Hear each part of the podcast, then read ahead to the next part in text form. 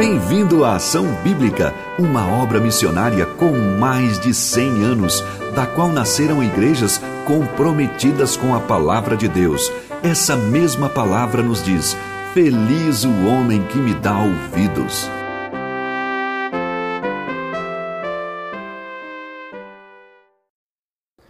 Bom dia, bom dia a todos os irmãos, a todos os amigos que nos acompanham em mais um culto aqui nesse domingo, dia 25 de abril de 2021.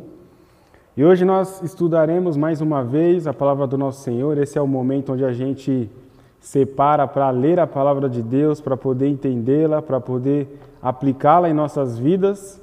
E há algumas semanas atrás, o nosso querido irmão Lucas, ele iniciou é, uma série, né? nós iniciamos uma série no livro de Efésios, na Epístola de Paulo aos Efésios. E a gente já começou então a, a, a olhar para a carta, a ler alguns versículos, né? O Lucas ele deu dos versos 1 aos versos 14. E hoje nós olharemos para o verso, pro verso 15, a partir do verso 15 até os versículos 23. E o Lucas já nos trouxe então algumas, algumas informações quanto ao que Paulo escreve na sua introdução, né, a carta aos Efésios. Ele nos trouxe algumas coisas, algumas verdades espirituais com relação à vida dos Efésios, o estado espiritual deles em Cristo Jesus.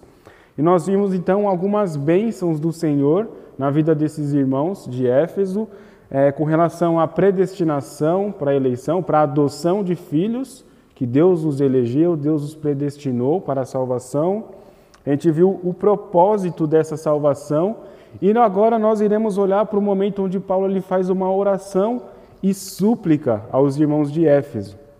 E o tema que eu trouxe para essa mensagem de hoje é, a, é o seguinte tema: a oração e súplica em favor dos santos. Né? Então, Paulo ele faz uma oração, ele faz algumas súplicas em favor aos santos, em favor aos irmãos que estavam presentes ali nas regiões de Éfeso, né? uma vez que essa carta de Éfeso foi uma carta circular, ela andou ali por algumas regiões, então Paulo ele ele faz uma oração e uma súplica por esses irmãos. E eu gostaria então de você, que você pegasse a sua Bíblia agora, que você é, é, acompanhasse comigo a leitura de Efésios capítulo 1, dos versos 15 aos, ao verso 23, que nos diz o seguinte: Por isso, também eu, tendo ouvido a fé que há entre vós no Senhor Jesus e o amor para com todos os santos, não cesso de dar graças por vós, fazendo menção de vós nas minhas orações,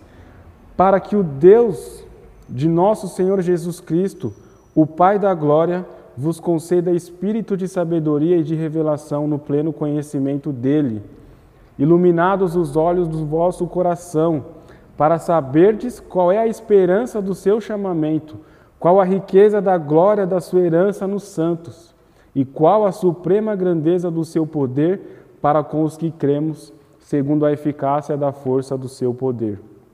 O qual exerceu ele em Cristo, ressuscitando-o dentre os mortos e fazendo-o sentar à sua direita nos lugares celestiais, acima de todo principado e potestade e poder e domínio e de todo nome que se possa referir, não só no presente século, mas também no vindouro e pôs todas as coisas debaixo dos pés, e para ser o cabeça de sobre todas as coisas o deu à igreja, a qual é o seu corpo, a plenitude daquele que a tudo enche em todas as coisas. Vamos orar. Querido Deus, nós te louvamos por essa manhã, te louvamos pelo privilégio que o Senhor nos dá de estarmos aqui, é, podendo ler a Sua palavra, podendo aplicá-la em nossas vidas. Que o Senhor nos dê graça nessa manhã e que o Senhor nos ensine por meio dessa, desse trecho da Sua palavra, que seja algo é, que edifique a nossa vida, que transforme os nossos corações, que transforme, que transforme o nosso viver em Cristo Jesus. Essa é a nossa oração, em nome de Jesus. Amém. Então, como eu disse, o apóstolo Paulo, dos versos 1 aos versos, ao verso 14, ele trouxe algumas questões com relação ao estado espiritual da vida daqueles santos em Éfeso, né? daqueles que foram chamados, daqueles que foram predestinados à salvação. Então Paulo ele continua o seu raciocínio e a gente viu também que nesses versículos do, do 1 ao 14 é meio que uma frase só, a gente nem vê ponto e ali, vírgula, a gente vê várias vírgulas, né? a gente não vê muitos pontos. E, e não diferente dos versos 15 ao verso 23, é mais ou menos assim também que acontece. Paulo ele vem é, é, dando algumas informações e sem ponto ali algumas vezes, acho que a gente só tem um ponto ali no versículo 22, mas ele vem com um raciocínio e a gente vai tentar entender qual era o raciocínio de Paulo, é, qual foi a oração de Paulo, o porquê da oração de Paulo.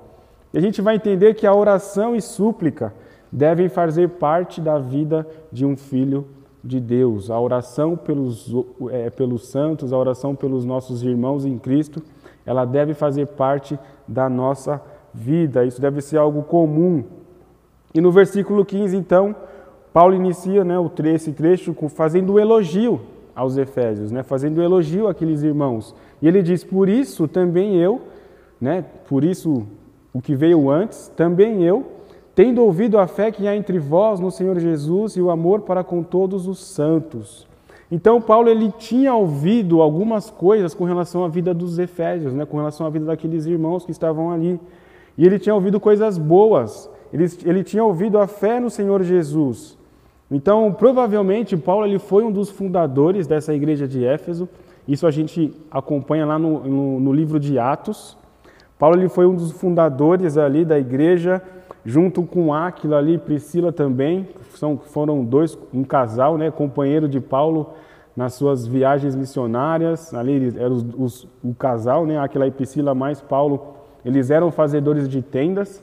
Então eles estavam ali juntos ele provavelmente foi alguém que fez parte, né? Paulo foi alguém que fez parte da, da fundação dessa igreja, que futuramente foi pastoreada também por Timóteo e que depois também teve o apóstolo João, lá no, no, no final de sua vida, ele também foi uma das pessoas que esteve ali presente em uma daquelas igrejas em Éfeso. Então, Paulo, ele faz uma lembrança para os irmãos ali, de, de, de, ele faz, na verdade, uma, um elogio aos irmãos ali de Éfeso, né, falando que ele está vendo, que ele está ouvindo de alguma forma a fé deles no Senhor Jesus. E isso era algo que alegrava Paulo, isso era algo que encorajava Paulo e foi o motivo também, um dos motivos por qual Paulo escreveu essa, essa epístola, para que eles pudessem saber que Paulo estava ouvindo ali sobre a vida deles. E o outro elogio que Paulo faz, que Paulo faz a eles é que é, é, Paulo ouve também a fé né, é, é, que eles tinham no Senhor Jesus e também ouve o amor para com todos os santos. Então, o que Paulo está querendo nos dizer sobre esse amor para com todos os santos, que estava presente na vida dos Éfesos, dos Efésios, na verdade, é, é que a salvação ela é evidenciada pelo amor pelos santos. A nossa salvação ela é evidenciada pelo amor que nós temos para com os nossos irmãos em Cristo. A minha fé, ela é baseada nisso, né? A nossa fé é baseada nisso, no amor com o nosso próximo, no amor com o nosso irmão em Cristo, aquele que está sentado aqui os nossos aos domingos, né? Infelizmente, os, os dias que nós estamos vivendo, isso não tem acontecido, a gente está sentado do mesmo lado aqui no banco, mas isso, o que evidencia a minha salvação também é que eu é, é, amo o meu irmão, né? Eu amo os santos no Senhor Jesus. E no versículo 16, o apóstolo Paulo, então, ele, ele, ele diz o seguinte: Não cesse de dar graças por vós, fazendo menção de vós nas minhas orações. Né? Então, Paulo ele diz que lembra dos, dos irmãos de Éfeso em suas orações.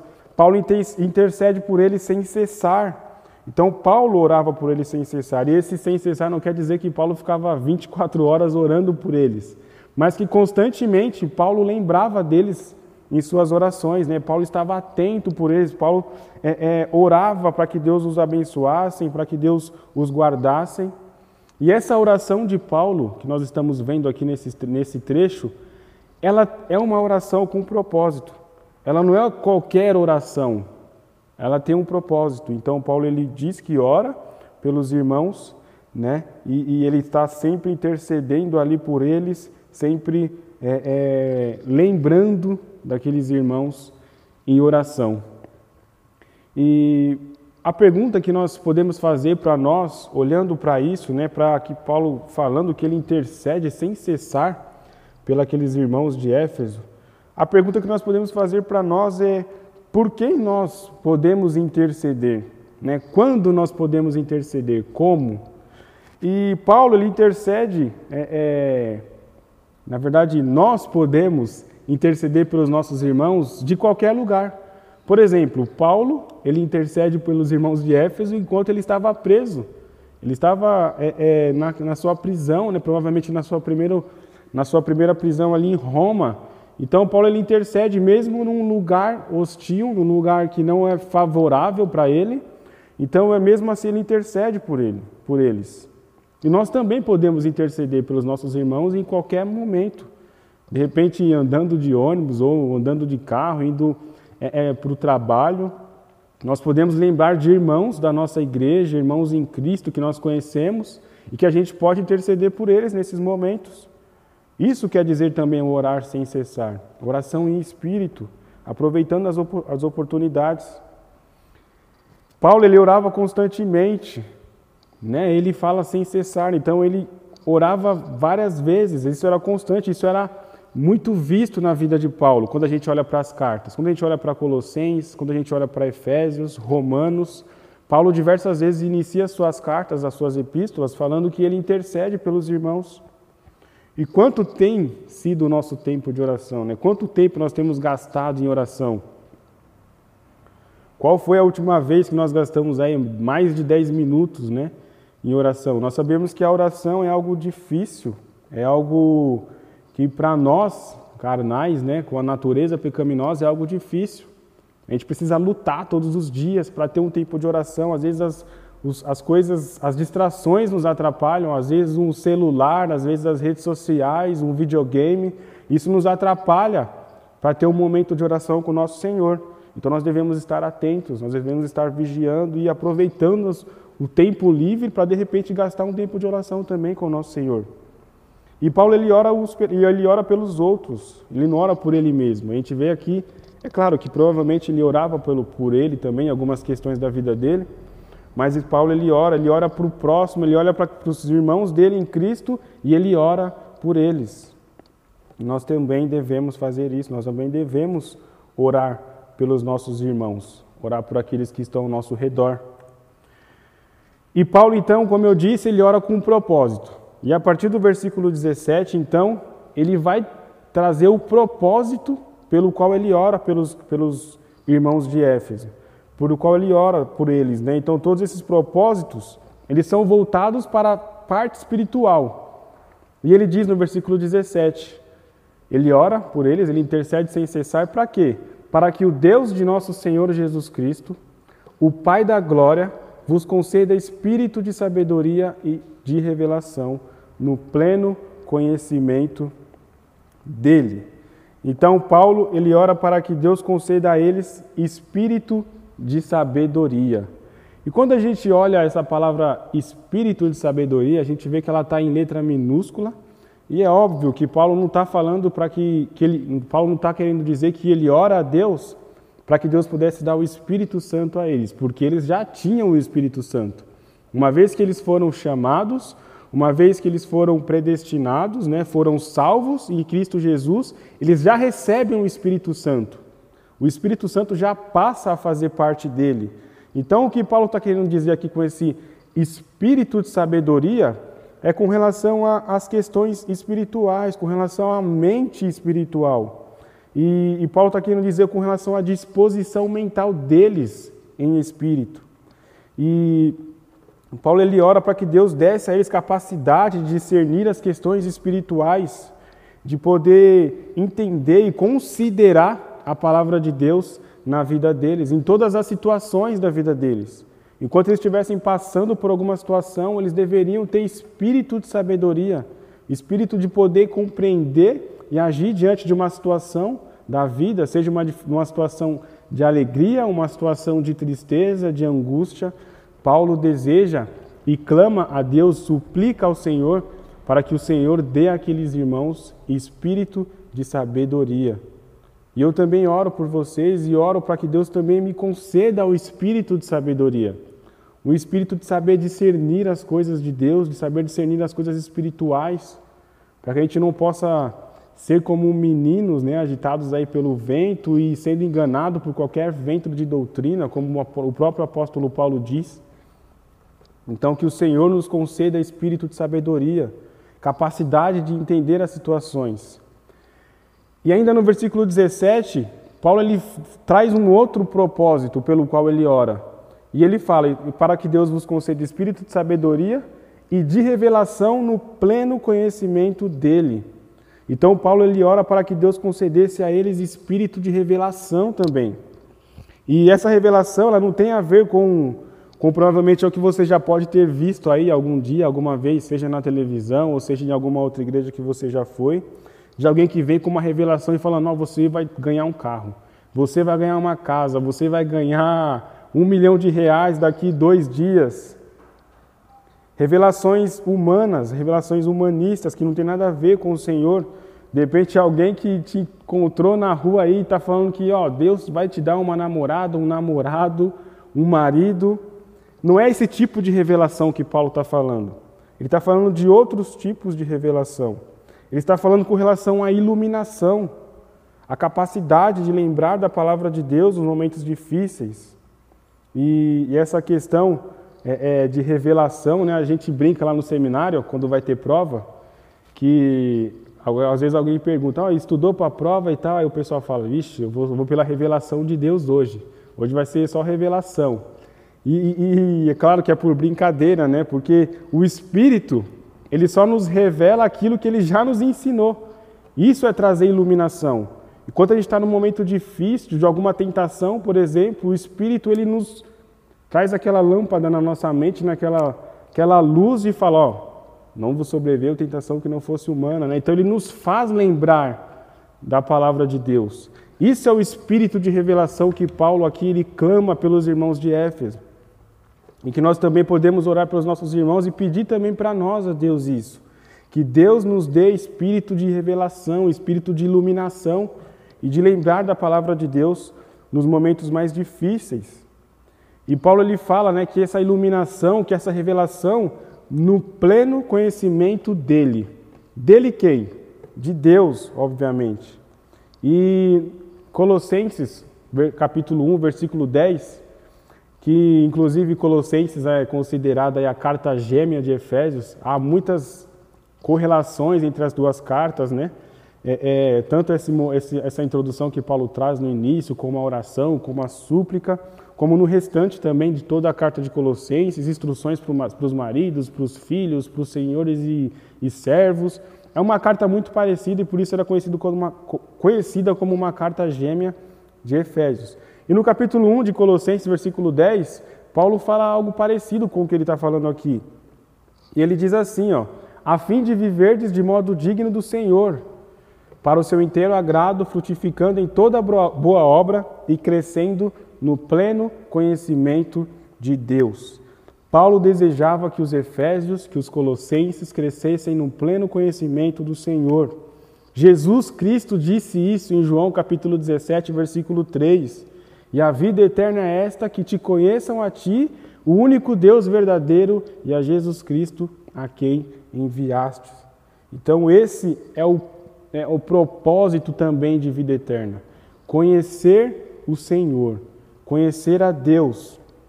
É, me veio agora na mente aquele capítulo de é, Isaías, Isaías não, Jeremias, na verdade. Não se glorie o sábio na sua sabedoria, nem o rico na sua riqueza, nem o forte na sua força, mas aquele que se gloriar, se glorice nisso, em conhecer o Senhor, né, em saber que o Senhor é Deus. Esse deve ser o nosso, o nosso objetivo de vida aqui na terra e vai ser também na eternidade. Conhecer a Deus, conhecer ao Senhor Jesus. E no versículo 18, continuando aí a nossa exposição, nesse primeiro capítulo aí de Efésios, Paulo ele ora para que os olhos do coração deles fossem iluminados né, com alguns propósitos. Mais alguns propósitos nós vamos ver aqui com relação à oração de Paulo pelos Efésios. E no versículo 18 ele nos diz o seguinte: Iluminados os vossos os olhos do vosso coração, para saberdes qual é a esperança do seu chamamento, qual a riqueza da glória da sua herança nos santos. Então Paulo, ele desejava que eles tivessem os seus corações iluminados. E na Bíblia, quando a gente olha para a palavra coração, tanto no Antigo Testamento quanto no Novo Testamento, essa palavra ela está ligada com relação às coisas que compõem o interior do homem, o interior do ser humano. Então essa, essa a palavra coração tem a ver com os seus desejos, com os seus anseios, as suas vontades, emoções. Tudo isso está ligado com o seu coração. Tudo isso tem a ver com o seu coração. E o coração deles né, deveria estar iluminado para que eles soubessem qual a esperança do chamado deles. Mas a, a, esperança do chamado ou do chamamento deles, né, que é o que Paulo coloca aqui no versículo 18, e esse chamamento, esse chamado de, que Paulo coloca aqui, ele tem tudo a ver com o chamado para a salvação em Cristo Jesus. Deus, ele não convida o seu povo, ele chama o seu povo, ele os, os atrai para si. Quando Deus chama para salvar alguém, não há como, não há o que fazer, não tem o que a gente fazer. Quando Deus ele chama, quando ele te procura, quando ele procura um pecador perdido, não há o que fazer. Assim como aconteceu com Paulo, no capítulo 9 de Atos. Ele estava ali em direção a Jerusalém para tentar prender os cristãos, tentar matar, mas ele tem um encontro com Cristo. E naquele momento, então, ele, ele não consegue resistir ao, ao que o Senhor, ao chamado do Senhor para ele. E dali em diante, então, ele passou a ser um servo de Deus e de perseguidor, ele passou a ser perseguido como nós vimos na última vez na, na mocidade, né, de caçador, ele passou a ser caçado. Então Deus ele vai cumprir o chamado que ele fez na vida de, dos Efésios, e na nossa vida também. Pode ter certeza disso, que o Senhor nos chamou e ele vai cumprir aquilo que ele nos chamou. E Filipenses 1, versículo 6, ele diz, né, o próprio apóstolo diz que estou bem certo de que, de que aquele que começou boa obra em vós há de completá-la até o dia de Cristo Jesus. Então, se o Senhor iniciou uma obra em sua vida, pode ter certeza que ele vai cumprir até o dia do Senhor Jesus Cristo. Ele não faz as suas obras pela metade, ele não é igual ao governo, não é igual à prefeitura, que faz algumas obras, deixa as obras e, e, e abandona e já era. Né? Até estava andando ontem com a, com a minha noiva, com a Jade, a gente viu umas, a gente estava andando por uma, por uma região aqui de São Paulo, a gente viu algumas obras abandonadas, né? E a gente falou, nossa, como é que o pessoal, é, é... na verdade a Jade falou, como é que o pessoal começa a obra e não termina, né? E com Deus não é assim. Ele inicia uma obra e ele termina essa obra. Ele completa essa obra na sua vida. Com Deus não tem mais ou menos, né, por metade. Ele faz as coisas por completo. E ele fala, né, qual a riqueza da glória da sua herança nos santos. Nós somos a herança de Deus. Ele nos diz isso nos, nos primeiros versículos que o Lucas deu. Eu vou aqui ler novamente dois versículos só para a gente tentar entender. Versículo 5 ele fala: Nos predestinou para Ele, para a adoção de filhos, por meio de Jesus Cristo, segundo o beneplácito da Sua vontade. E no verso 12 ele diz: A fim de sermos para louvor da Sua glória, nós, os que de antemão esperamos em Cristo. Então nós somos a herança do Senhor, a igreja de Cristo é a herança de Deus. Que maravilha poder ouvir isso, poder entender isso, essas verdades de Deus para com as nossas vidas. E no versículo 19, então, Paulo ele continua o seu argumento, ele continua mostrando o propósito da oração dele pelos Efésios, a súplica dele pelos, pelos Efésios, né? E ele nos diz o seguinte no verso 19: e qual a suprema grandeza do seu poder para com, para com os que cremos, segundo a eficácia da força do seu poder. Então, Paulo ele continua aqui o seu argumento, né, falando do porquê que ele ora por eles, do que, que ele ora pelos aqueles irmãos em Éfeso. E no verso 19, então, e, e, e 20, na verdade, o verso 19, ele diz que ele ainda continua né, com o propósito, na verdade, de orar por eles. E esse poder que nós vemos aqui, ele é um poder que, que, deu, que o mesmo poder que Deus os, nos chamou, o mesmo poder que Deus chamou Paulo para ser um cristão, o mesmo poder que Deus chamou alguns irmãos ali que estavam em Éfeso, um poder que nos resgatou, um poder que nos regenerou. E por causa desse poder, nada impede né, que Deus cumpra o seu poder em nós, o seu querer em nós. E mais adiante, no, versículo, no capítulo 3 de Efésios, versículo 20, Paulo vai dizer o seguinte: Ora, aquele que é poderoso para fazer infinitamente mais do que, do que pedimos e pensamos, conforme o seu poder que opera em nós. Então, esse poder de Deus ele é um poder muito grande. É, é, é um poder que, que, que, que Paulo diz que, que está com relação a Deus, né, com relacionado com o Senhor, e só Deus tem esse poder. E, e ele não ora, né, Paulo ele não ora para que Deus dê poder a eles, mas sim para que os cristãos tenham a consciência de que eles já têm esse poder e que eles precisam ter sabedoria para exercer esse poder. Em Atos, capítulo 1, versículo 8, que é um texto que nós temos aqui na nossa igreja, que, que Jesus fala, né? Mas recebereis poder ao descer sobre vós o Espírito Santo. Esse é o poder de Deus, o poder do Espírito Santo. E esse mesmo poder é um poder que opera em nós, um poder que nos salvou, um poder que nos resgatou, um poder que nos regenerou em Cristo Jesus, que nos deu nova vida que nos deu novamente novas vontades, novos desejos. Esse é o poder que opera em nós. É um poder eficaz, um poder que, que é, é, trazendo aqui uma, uma ilustração bem, bem fraquinha, mas quando a gente olha lá para os Vingadores, por exemplo, às vezes tem alguns personagens ali que perdem os seus poderes, né? E com Deus não é assim. Deus ele nos deu um poder de fato poderoso, vamos dizer assim, né? Fazendo uma ênfase, talvez errada, mas Deus nos deu um poder poderoso, um poder forte, algo que, que está em nós, e esse poder é o Espírito Santo. Esse poder é a palavra de Deus que habita em nossos corações. Então, Paulo ali continua o seu argumento, ele continua é, é, trazendo ali algumas questões do porquê que ele ora pelos Efésios. E nos versos 20 e 21, é, a gente vai caminhando aqui quase já para o nosso final. E Paulo, então, ele agora vai exaltar o poder de Cristo. Paulo ele vai é, é, mostrar como que Cristo é poderoso e como que ele exerce esse poder na vida da igreja e no mundo presente também. E nos versos 20 e 21, Paulo nos diz o seguinte: o qual exerceu ele em Cristo, ressuscitando-o dentre os mortos e fazendo-o assentar à sua direita nos lugares celestiais. Acima de todo principado e potestade e poder e domínio e de todo nome que se possa referir, não só no presente século, mas também no vindouro. Então, como eu disse, o poder de Deus ele é eficaz. Esse poder foi o mesmo poder que ressuscitou Jesus Cristo. Esse é o mesmo poder que levou Cristo às alturas, o mesmo poder que hoje fez com que Cristo sentasse à direita de Deus. Então, vocês estão conseguindo entender qual a, qual a, a, a, a grandeza desse poder que habita em nós, que é o Espírito Santo?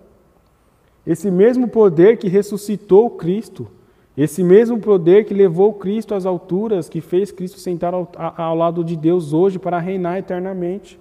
Esse é o mesmo poder que opera em nossas vidas.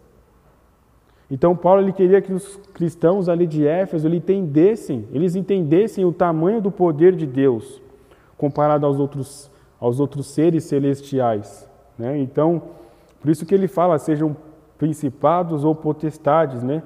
E os judeus eles tinham na mente deles né, essas questões de, de, de, seres angelicais, né, que tinham ali uma posição no exército de Deus, anjos que eram superiores um ao outro, né, anjos poderosos de certa forma, mas Cristo, ele está acima de todos eles. Cristo está acima de todas as coisas, todas as coisas foram criadas por meio dele e para ele. Tudo subsiste em Cristo. Nele tudo subsiste. Isso é que nós vemos em Colossenses. Acompanhe comigo na sua tela, Colossenses capítulo 1, versículos 18 a 20. Lembra que Colossenses é a, é a carta irmã gêmea de Éfeso, de Efésios? Então, Paulo ele traz essa questão do poder de Cristo, dessa exaltação de Cristo, né, dessa capacidade de governar sobre principados, né, sobre príncipes, potestades, sobre o diabo. Cristo ele tem poder sobre todas essas coisas e ele diz no capítulo 1 de Colossenses, dos versos 18 a 20, ele é a cabeça do corpo da igreja. Ele é o princípio, o primogênito dentre os mortos, para em todas as coisas ter a primazia porque aprove a Deus que nele residisse toda a plenitude, e que havemos e que havendo feito paz pelo sangue da cruz por meio dele, reconciliasse consigo mesmo todas as coisas, quer sobre a terra, quer nos céus. Cristo ele reina na terra, ele reina nos céus, ele reina em todos os lugares. Ele está acima de tudo, de tudo e de todos. Nele tudo subsiste. O diabo está sob o poder de Cristo. O diabo está sob o poder do Senhor. O diabo ele tem é, é, a sua, o seu poder, a sua capacidade de agir diante das situações, mas ele tem um poder limitado. Quando nós olhamos para o livro de Jó, por exemplo, a gente vê isso claramente. Deus permite que Jó ele toque na família, ele mate alguns filhos, ele tire alguns bens de Jó, ele prejudique a saúde de Jó, mas Deus não permite que o diabo tire a vida de Jó. Então a gente vê que o diabo ele tem um poder limitado. Ele tem um poder que não é o poder de Cristo, não é o poder de Deus. E como Lutero disse em um dos seus escritos, né, que o diabo é o diabo de Deus. Deus é, é, é comandante sobre o diabo. Deus está acima de todas as coisas. Jesus, ele reina sobre todas as coisas.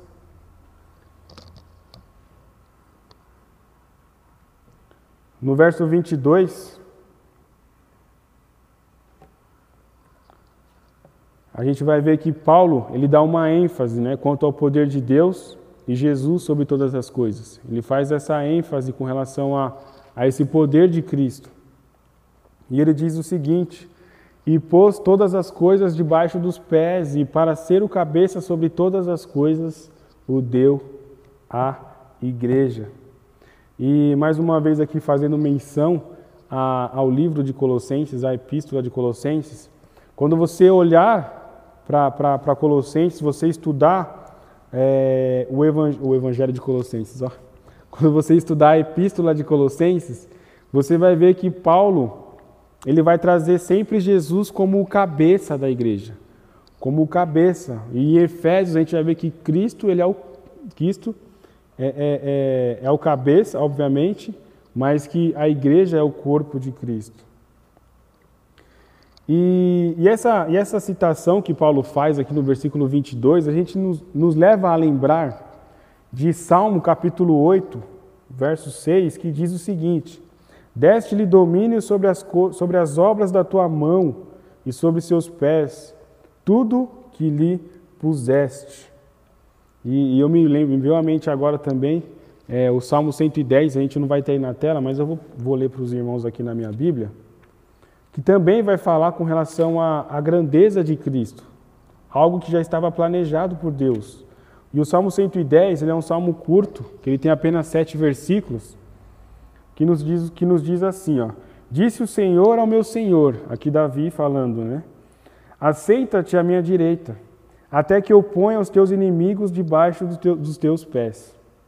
O Senhor enviará de Sião o cetro do seu poder, dizendo: domina entre os teus inimigos. Apresentar-se-á voluntariamente o teu povo no dia do teu poder, com os santos ornamentos. Como orvalho emergido da aurora serão os teus jovens. O Senhor jurou e não se arrependerá. Tu és sacerdote para sempre, segundo a ordem de Melquisedeque. O Senhor, à tua direita, no dia da sua ira, esmagará os reis ele julga entre as nações, enche, enche-as de cadáveres, esmagará cabeças por toda a terra. De caminho bebe na torrente e passa, cabe e passa de cabeça erguida. Então, esse é um salmo que fala sobre o, o reino e o sacerdócio do Messias. Aqui já está falando sobre Cristo, ó, desde o Antigo Testamento. Salmo 8, que a gente viu agora, Salmo 110. Jesus estava vindo para reinar sobre todas as coisas. E ele reina hoje e ele reina também é, é, nos outros, nos séculos vindouros, né? como a gente viu no versículo 21, que, a gente, que ele fala, né? mas também no, é, que ele, Paulo fala que Cristo está sobre todo o nome, né? sobre todo o domínio, poder, potestade, e, e, e que ele está fazendo isso no presente século e no século vindouro, algo que aconteceria futuramente. Então Deus ele exaltou Cristo sobre todas as coisas. E uma dessas coisas que Deus exaltou Cristo foi a igreja. Cristo é o cabeça da igreja. Ele é dominante sobre ela. Ele é quem reina sobre a, a igreja.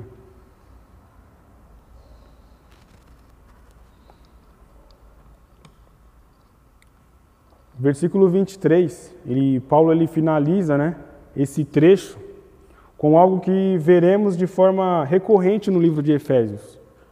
É, é, se Cristo ele é o cabeça da igreja, a igreja então é o seu corpo.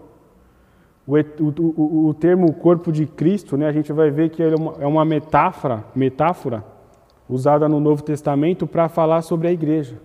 Então, todas as vezes que a gente vê o corpo, o corpo de Cristo, ele está se relacionando à igreja, que é formada por um corpo, que é formada por pessoas com dons diferentes, que é formada por pessoas que têm capacidades diferentes, assim como o nosso corpo humano, né? As mãos dependem do cérebro para fazer as suas ações. É, é, o pulmão depende de outras coisas. Eu não sou, não sou especialista em, em corpo humano, mas a gente sabe que coisas pequenas do nosso corpo que param de funcionar façam que o corpo inteiro pare de funcionar.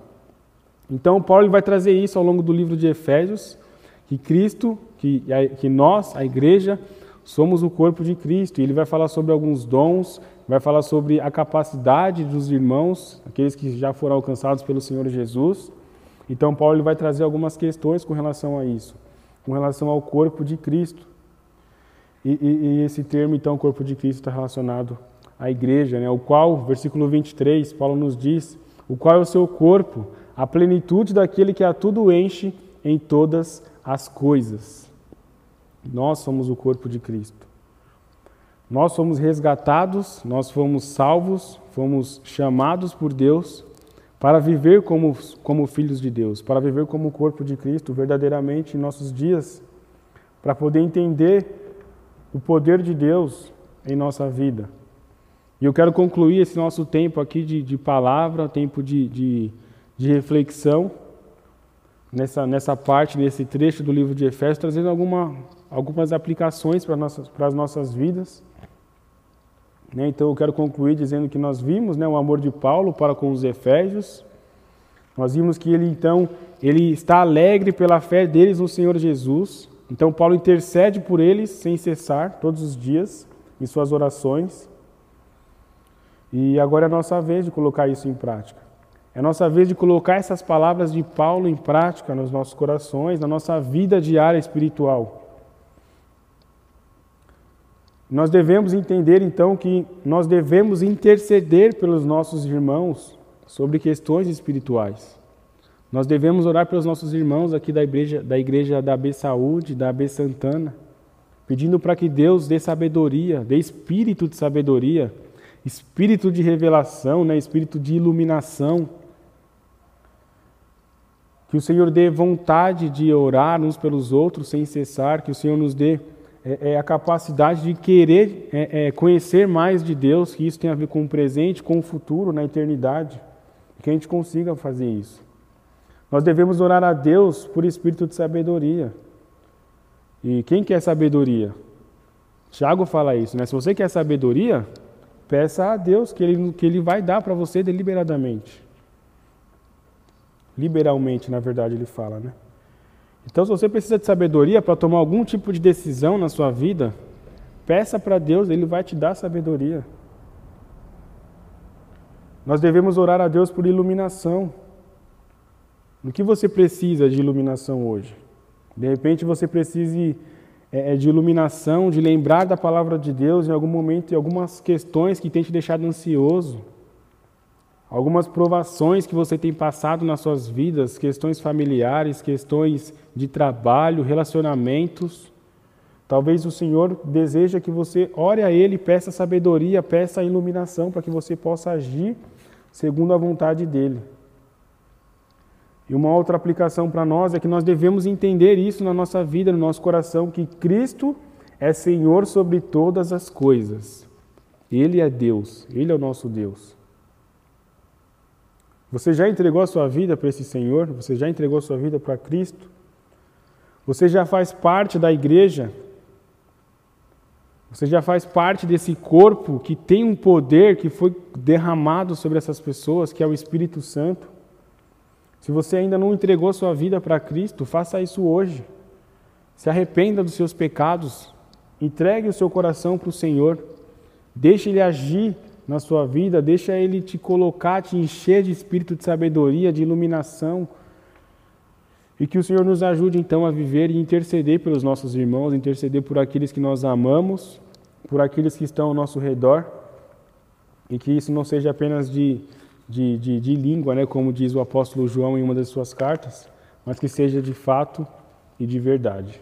Amém? Vamos orar ao Senhor, agradecendo por esse tempo. Querido Deus, nós te louvamos por essa manhã, te louvamos pelo privilégio de estarmos aqui, aprendendo da Sua palavra, podendo orar, podendo ler. E pedimos, Pai, que nós possamos ter amor pelos nossos irmãos, nós possamos realmente Viver isso, Pai, viver essa verdade de, de amar, de interceder por irmãos que estão perto, que estão longe, de repente por irmãos missionários que estão espalhados por esse Brasil, por esse mundo, pela igreja perseguida, pessoas que têm sido mortas, presas por conta do Evangelho. Que a oração possa ser algo real em nossas vidas, que nós possamos gastar tempo em oração, gastar tempo em comunhão com o Senhor e que isso, Pai, transforme o nosso coração, Senhor. Nos ajude a ter Cristo como cabeça das nossas vidas. Nós possamos agir como um corpo de Cristo, amando uns aos outros, servindo uns aos outros, edificando uns aos outros. E que o Senhor trabalhe cada vez mais em nossa vida e que Cristo seja exaltado sobre todas as coisas. Essa é a nossa oração em nome de Jesus.